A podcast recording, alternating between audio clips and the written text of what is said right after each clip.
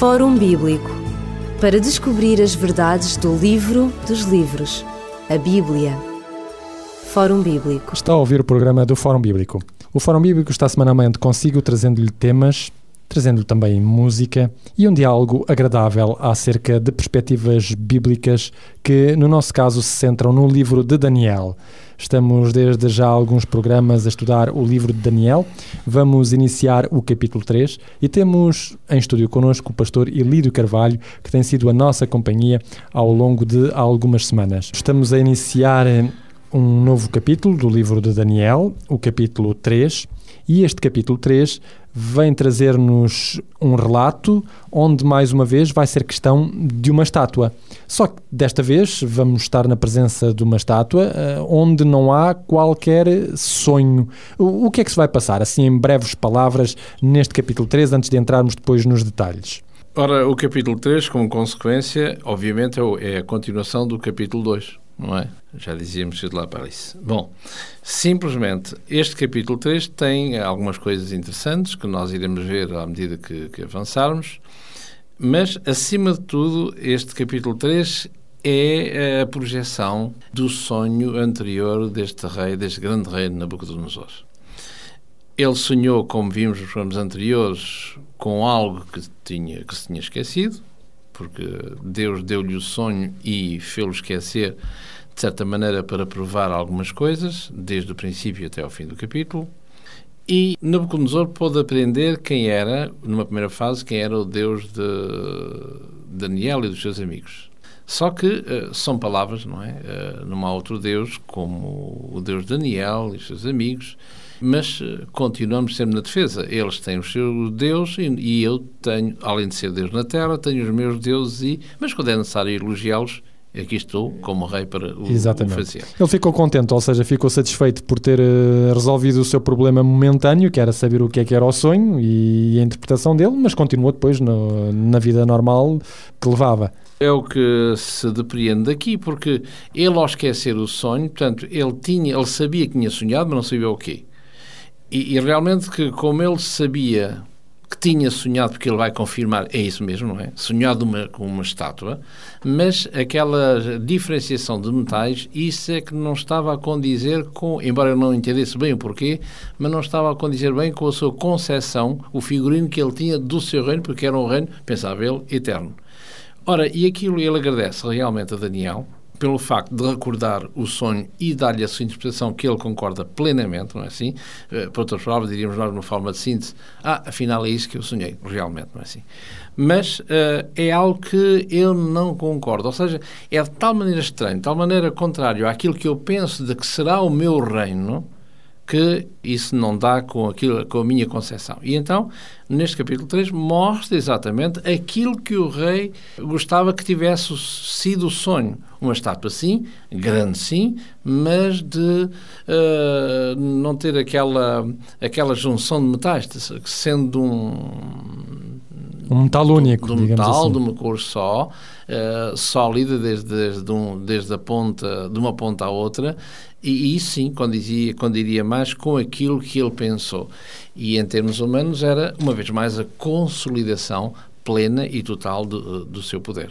Diz-nos que o rei Nabucodonosor fez uma estátua de ouro com uma altura de 60 côvados, uma largura de 6 côvados, levantou-a no campo de Dura, na província de Babilónia. Poderíamos desde já começar a, a, dizer aos nossos ouvintes o que é que nós sabemos acerca destes detalhes que a Bíblia nos dá aqui, porque é que o rei terá levantado esta estátua, o que é que esteve na origem, de repente, de, de se lembrar de fazer uma estátua de ouro, porque, bom, convenhamos, fazer uma estátua de ouro ainda, ainda custa dinheiro. E, e, o que é que estas medidas e, e a escolha deste, deste terreno nos poderão dizer? Em primeiro lugar, como vimos, uh, reiterando um bocadinho, que como era necessário fazer, contrapor este sonho. Este sonho é interessante que eu sonhei, é interessante que os deuses estão comigo, parece, mas o sonho não me interessa porque há uh, uma clivagem ao longo da estátua e, portanto, sucessão de reinos certamente, e isso não me interessa. Eu vou fazer uma estátua como eu penso que ela devia ter sido feita, ou sonhada,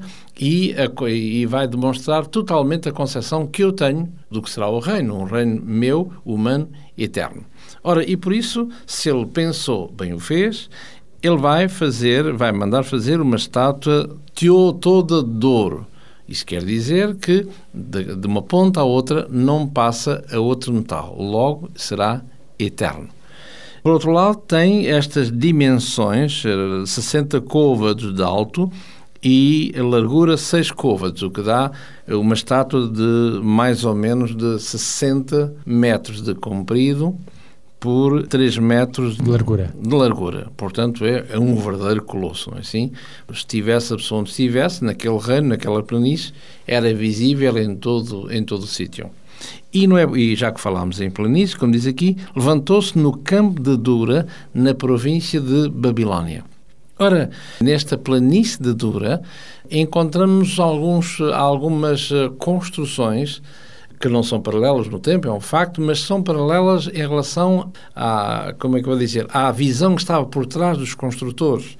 E nós encontramos-la, por exemplo, uh, abrindo aqui um pequeno parênteses, no, no livro do Gênesis, no capítulo 11 em particular, fala aqui da, da construção de uma, uma torre, diz aqui no capítulo 11, no verso 1 do livro do Gênesis, era toda a terra de uma mesma língua e de uma mesma fala, e aconteceu que, partindo eles do Oriente, acharam um vale na terra de Sinar e habitaram ali, nesta terra, nesta planície, neste vale de Sinar. Que, se lermos o capítulo 10 deste Gênesis e no verso 10, porque está a falar do, do construtor de, de Babilónia, uh, o grande Nimrod, diz assim: e o princípio do seu reinado, do seu reino foi Babel, Erech, Akkad e Calné na terra de Sinar. Portanto, é uh, Babilónia, e nesta planície de Sinar, como na planície de Dura, que é a mesma localização geográfica, vemos não somente uh, este, que já está no passado, portanto, uh, no início de Babilónia, esta Torre de Babel, como também aqui, uh, mais tarde, uh, como Nabucodonosor, esta, esta estátua. A Torre de Babel, como se sabe, para que uh, se pudesse fugir a um eventual dilúvio, é assim, para que a humanidade pudesse escapar. Há vários problemas nesta torre, na medida em que o próprio Deus anteriormente. Vai intervir, dito, exatamente. Ele... E além disso, anteriormente tinha dito que eu não farei mais nenhum, nenhum dilúvio. dilúvio. Poderei, poderei, castigar a humanidade, sim, mas nunca com um dilúvio. Portanto, vemos que é esquecer uh, as relações que devemos tirar daí, de uma forma rápida, é esquecer que aquilo que Deus falou, ou esquecer, se quisermos, de Deus. Somos autónomos, somos capazes de tudo e, como tal, somos capazes até de, de termos meios de salvação própria, não é assim? Porque, no fundo, nós somos Deus com Deus, porque é que não, não é assim? Exatamente. se... mas, é, mas é engraçado, Sim. eu peço desculpa te interromper, o rei Nabucodonosor aqui diz-nos no versículo 2 que, enquanto no capítulo 2 ele manda chamar astrólogos, caldeus, portanto, pessoas relacionadas de alguma maneira com a religião, aqui ele manda chamar sátrapas, manda chamar prefeitos, manda chamar governadores, conselheiros, tesoureiros, juízes, magistrados, oficiais das províncias, ou seja, aqui vem o mundo político. Será que isto tem alguma coisa a ver com a razão pela qual esta estátua é erigida? Será que havia alguma instabilidade política para que Nabucodonosor mandasse erigir uma estátua e tentasse unificar o seu reino à volta de qualquer coisa? Efetivamente, sim, é, porque, segundo as crónicas da época, dá-nos a conhecer que, cerca do ano 594, portanto, uma escassa dezena de anos, desde o seu início do, do reinado de Nabucodonosor, houve uma, um exército, houve uma certa insurreição que colocava em perigo a estabilidade daquele grande império que nascia sob a liderança de Nabucco. E era necessário realmente consolidar esse império.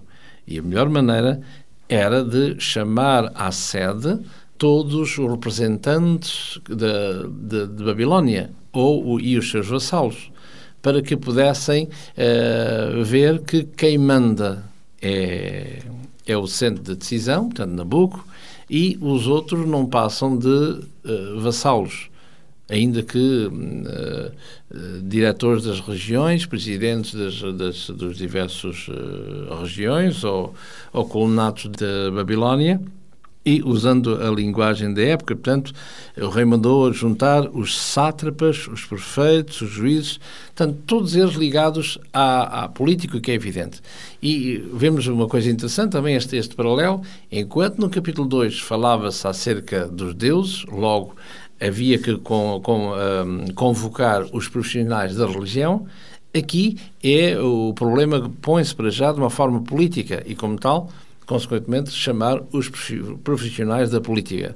Para quê? Para que se fosse, de uma vez para sempre, consolidada não somente a força e o poder de Nabucco, como também inquestionável a sua autoridade. E a melhor maneira é reuni-los nesta grande planície, não é assim? Para que, através desta grande estátua, eles pudessem ver e reconhecer, de uma vez para sempre, que quem manda é o rei na pessoa de Nabucco e mais ninguém. Muito bem. E é interessante relembrar, uh, Pastor Edito Carvalho, que ao chamar todas estas pessoas, o rei preparou todo um programa, não é? E embora seja realmente qualquer coisa política, há, há no fundo aqui também qualquer coisa de religioso, porque o rei tinha uma intenção muito própria. Era mostrar realmente a sua soberania, o seu poder, mas ele queria que as pessoas fizessem qualquer coisa de válido, há algo que, que lhes dissesse que estavam todos de comum acordo. É, é, verdade. O leitmotiv desta junção, ou seja, desta Assembleia Magna, é exatamente a adoração. Ou seja, confirmar, consolidar uh, o poder do rei através desta estátua, que, repito, eu penso que no princípio fiz uma imprecisão, portanto a estátua tem cerca de 30 metros por, por 13 e não creio que eu disse 60 metros, salvo erro. Exato. Portanto, peço desculpa por isso. Portanto, uh, vemos aqui que o que está em causa era a consolidação, como disse, do poder. Mas se olharmos o aspecto religioso, onde o poder é o rei, o rei tem a ver com deuses e os deuses querem ser adorados pelas suas criaturas, pelos seus súditos. E aqui estava exatamente essa em causa esta adoração, como diz aqui no verso no verso 2, aliás, no final do verso 2, ao convocar todos estes agentes da política, diz para que, para que viessem à consagração da estátua que o rei Nabucodonosor tinha levantado, obviamente, em sua honra. Ora, o que é uma estátua? Uma estátua não é mais nem menos do que, a nível político, um governador. O governador é uh, político no sentido, na forma política, mas no aspecto simbólico é a estátua do poder. Ou seja, é a representação do poder. É esta iconografia do poder que representa o poder. Ao beliscar a estátua, estamos a beliscar o poder. E podemos ver isso nos nossos dias, não é? Eh, nós temos eh, no nosso país várias embaixadas. Apesar de estar em solo português, segundo a lei, não é assim? É um solo que, onde estiver a embaixada, pertence ao país da embaixada e não a Portugal. Portanto, aquela embaixada, quer queiramos, quer não, é a imagem é a estátua, se quisermos, a representação diplomática do país, ainda que esteja que a milhares de quilómetros de, de, distância. Ah, aliás, nós, nós vimos também isso eh, na, na, queda, quer na queda do Bloco Comunista, vimos, vimos muitas estátuas de Lenin serem derrubadas ou, ou de Stalin. Vimos isso quando foi a invasão do Iraque, em Bagdá, quando as tropas americanas chegaram.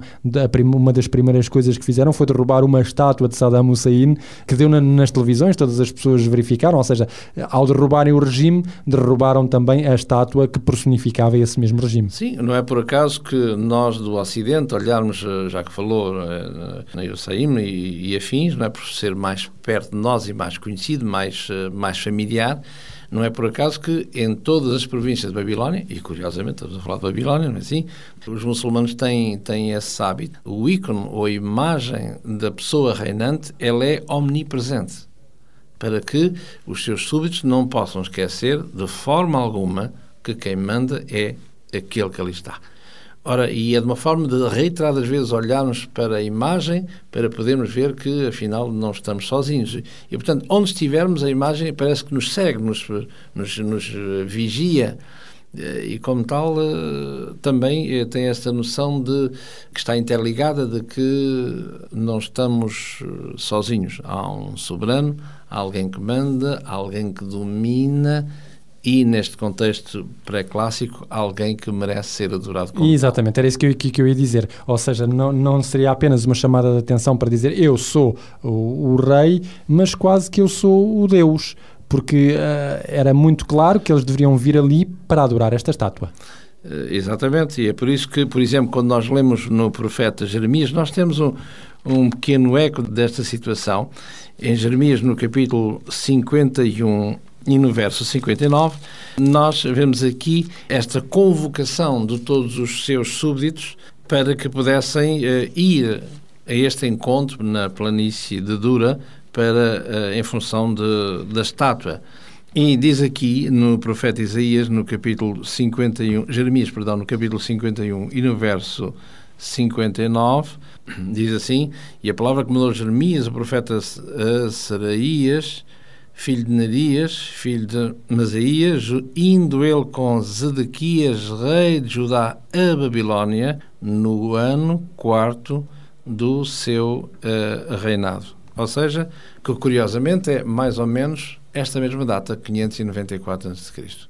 Portanto, este rei de Jerusalém, Zedequias, o último rei de, de Jerusalém, como vassal que era, portanto, também não estava isento de se encontrar uh, presentemente na, naquela planície para ter aquele ato de adoração à estátua, por outras palavras, para dizer que quem manda uh, não há insurreições, porque este reino é eterno e, como tal, é melhor obedecer do que prevaricar. Claro. Uh, havia também um, um, um, papel muito grande da música, não é? Uh, o, rei preparou toda uma orquestra e, essa adoração fazia-se, digamos, num, num, determinado momento deste programa. Há um papel da música e a música aqui talvez sirva também como instrumento alienatório das, de, das pessoas. A música tem, embora como leigo na matéria, mas, uh, mas como, como ser vivo que sou, eu posso testar por mim próprio, como o prezado ouvinte, ou todos nós, não é? Seres viventes, que a música tem um efeito no nosso interior. Porque se nós estivermos a ouvir uma música rock ou, ou afins, uh, o nosso corpo começa a seguir o ritmo, não é? Mas se estivermos a ouvir, por exemplo, música clássica, mesmo que nós queiramos bambalear o nosso corpo seguindo o ritmo... É mais difícil. Exatamente, não é? Portanto, há toda uma influência um, que seria muito interessante podermos uh, examinar, ver até que ponto essa influência é benéfica ou maléfica, não é assim? Mas isso, deixa, deixarei isso para quem, para quem é expert na matéria. De qualquer maneira, eh, vemos que a música tem um efeito eh, extraordinário no ser humano e ela é aplicada a diversos níveis. A diversos níveis e para diversos contextos, diversos, diversas orientações. Na política há um comício qualquer, pois bem... Há um estilo de música próprio. Tem lá o, o, convidado tal, tal, tal, porque só formos lá por causa de, talvez não, a coisa não se enchesse ou coisa assim. Por outro lado, para atingir certos, certos objetivos quer na, na, na, política, quer também na igreja, não é assim? A igreja, nos nossos dias, começa a haver uh, mais música de diversos tipos, não é assim? Para também uh, atingir diversos fins. Ora, a música serve para uma certa embriaguez, se quisermos, se não for bem usada no contexto correto. E aqui a, a música fará com que estas pessoas que aqui estão e todo o objeto de, de, de, desta, desta reunião, desde o verso 2, verso 3, e depois eh, no verso 4 vem esse pregão, eh, ao dizer assim: o Arota pregava em alta voz, ordena-se a vós, povos, nações, gente de todas as línguas. Vemos aqui a universalidade daquele reino. Assim? E era isso a sensação que a sensação que as outras pessoas tinham e era a, eh, a afirmação do seu poder que Nabucco queria transmitir aos seus, uh, uh, ao seu povo de diversa, os conquistados, portanto. E no verso 5 dizemos aqui, quando ouvires, diz, diz, o pregão, quando ouvires o som da buzina, do pífaro, da harpa, enfim, dos diferentes uh, instrumentos, instrumentos musicais, musicais, não é assim? Vos prostrareis e adorareis a imagem de ouro que o rei Nabucco tem levantado. Qualquer que se não mostrar, não prostrar, não adorar, será na mesma hora lançado dentro do forno do fogo ardente. Portanto, no mesmo instante em que todos os povos ouviram a buzina, o som da buzina, portanto, dos instrumentos musicais, devem prostrar-se e adorar, portanto, prostraram-se e adoraram a estátua de ouro que o rei tinha levantado. levantado. Portanto, vemos aqui que a música toca, é o sinal de ordem para que toda a gente se proste diante da, da estátua e, só facto, diante de quem ela representava, do rei, e é isso que acontece. A música toca, há todo aquele envolvimento musical, de uma forma sentimental, se quisermos, e toda a gente vai adorar se vai prostrar e adorar esta, esta, estátua. Esta estátua. Dizíamos nós que o rei, portanto, deu uma ordem que eh, após os instrumentos musicais tocarem, o, as pessoas deveriam prostrar-se e adorar aquela estátua que ele tinha levantado, mas começa a haver um problema. E, e o problema vem uma vez mais da parte destes jovens uh, judeus. Não temos Daniel com eles, não é verdade? Por qualquer razão, Daniel não esteve presente, talvez tenha sido enviado a outra parte do, do reino, mas alguém vai dizer a este rei que houve três pessoas que não seguiram as instruções e, portanto, colocaram em causa e em perigo também a intenção do rei. Porque o problema aqui é, como vimos, é a adoração. Porque em relação aos outros povos eh, súbditos do rei, não é? De uma força, como se, como se diria no, no nosso linguajar português, não é? Do tempo da, antes da nossa democracia, não é? Que nos comícios ia a força pública e o público à força. E aqui, eh, digamos que era ambas as coisas, não é? A força pública e também o público à força, porque... Não havia outra maneira de fazer. Exatamente, porque ele era o senhor do mundo, nós como vassalos tínhamos que ir, senão, eh, senão, senão. Era isso a vida. Exatamente. Ora, mas aqui eh, estão acima... De, há este contraponto entre os valores humanos e os valores divinos. Entre a criatura e o Criador. Se fosse só uma questão de ouvir música pronto, enfim, eh, ela valerá o que valerá. Eh, mas está em causa é a adoração. E a adoração tem a ver com princípios, tem a ver com o homem, a criatura finita, ou com Deus. E aqui é, é interessante que logo a seguir aparece no verso 8, portanto, Daniel, estamos a, a escalpelizar o capítulo 3 de Daniel, e no verso 8 diz assim: Ora, no mesmo instante chegaram alguns homens caldeus e acusaram os judeus. Ora, isto faz-nos referência ao, ao capítulo 2, aos profissionais da religião. E vão acusar o rei que há alguém que, que, que não está em consonância com aquilo que tu disseste. Ora, uh, vemos aqui que quem são estes? São aqueles profissionais da religião que logo no início do capítulo 2, Nabucco vai convidá-los, vai chamá-los para que eles pudessem resolver o enigma do sonho, e entre os quais tem lá os caldeus. Ou seja, aqueles que são famosos a jogar as cartas, esse tarot, para poder ver o futuro, que é que as cartas têm a dizer acerca do, do amanhã. Ora, e ele vai dizer ao rei, no verso 9, falaram ao rei e disseram, ó rei, vive eternamente, tu, ó rei, fizeste um decreto pelo qual todo homem que ouvisse o som da buzina do pífaro, da harpa, dos instrumentos musicais, de toda a sorte, se prostrasse e adorasse a tua estátua de ouro. Verso 11, e também qualquer que não se prostrasse nem adorasse seria lançado dentro do fornalho do fogo. Ora, tu sabes, ó rei, que há uns uns judeus ali, e vemos no sentido depreciativo da coisa, Exato. não é? Há uns judeus que tu constituíste sob os negócios que pena, quer dizer, além de tu lhe das todas essas honras, vê lá tu que fizeram isto, isto, isto. E os tais, para a tua recordação, eh, para a tua memória, chama-se Sadraque, Mesaque e Abednego. Estes, ó rei, não fizeram caso de ti, nem dos teus deuses os servem, nem da estátua de ouro que levaste, levantaste, adoraram. Vemos aqui a maneira insidiosa como é, como é dita esta informação ao rei, isto põe em nervos em franja qualquer um. Não é? A pessoa sai do sério e muito mais o Deus do universo humano que era Nabucco. Exatamente. E, e, sobretudo, logo as pessoas que ele tinha em mais alta estima, ou seja, ele tinha-os constituído, deviam dar o exemplo. Logo eles vão lhe dizer, pois eles não deram. Nunca se deve fazer mal no prato onde nós comemos, não é assim? Exatamente. assim? Ora, eh, e isso vai enfurecer o rei, não somente que chama a atenção para ele próprio, o eu, não é? Eu não posso, não posso tolerar de modo algum alguém que seja contrário, alguém que eu cobri de honras e de glória, e alguém que está, que me trata desta maneira. Pensava ele, não é? Assim? Exatamente. Só que para estes homens, o que está acima das honras humanas é Deus. E aqui temos que ver que são princípios de vida, princípios básicos desse Deus que eles uh, diziam que serviam e, efetivamente, a par e passo vão mostrar que realmente esse Deus preenche totalmente as suas vidas, que trata aqui portanto, na adoração. E é interessante aqui recordar este tema da adoração, porque ele é mencionado seis vezes. Adorar a imagem de, ou seja, no verso 5, no verso 7, no verso 10, no verso 12, no verso 14 e no verso 16. Oh, no verso 18, perdão. Portanto, vemos aqui seis vezes esta ideia da, da, da adoração que é prestada unicamente à estátua e, por consequência, uh, àquele que está por trás da estátua, o rei, o Deus desta terra. Ora, estes homens vão, vão eh, segundo a acusação que é feita, negar-se a, adorar, a se inclinarem perante a estátua. E reparem que o que é que custa de inclinar-se São os segundos somente, ou um minuto, ou dois é. minutos, não é? E, e ainda por cima poderíamos dizer, era para o bem comum.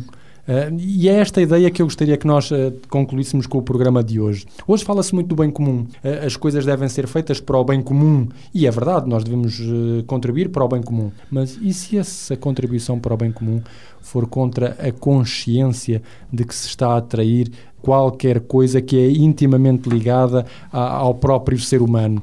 Como é que o ser humano deve agir? Eu estou-me a recordar, por exemplo, esta maneira como um grande homem de Deus no passado, este exemplo que ele, que ele nos deixou, em algumas igrejas, em alguma modo de ver a fé, disse que, que foi um dia o primeiro Papa, é? Eh, Simão Barjonas, mais conhecido por Pedro.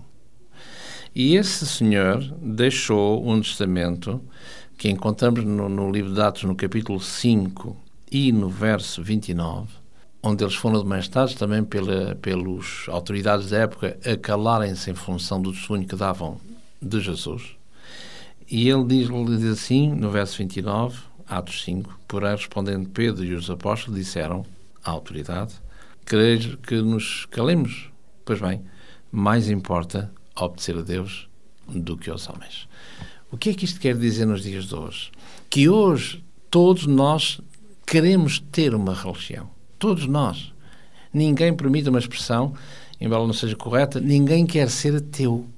Parece mal, não fica bem em muitos contextos. Todos nós queremos ter uma religião. Agora, resta saber se essa religião é à nossa maneira, se queremos um Deus à nossa maneira, ou se queremos nós transformar-nos à maneira, à imagem e semelhança desse Deus que dizemos seguir e servir e já agora conhecer.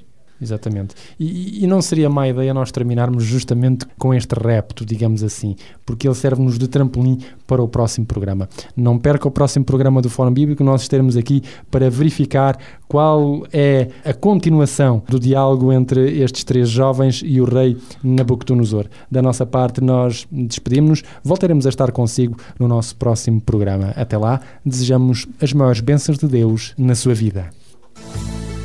Fórum Bíblico para descobrir as verdades do livro dos livros, a Bíblia. Fórum Bíblico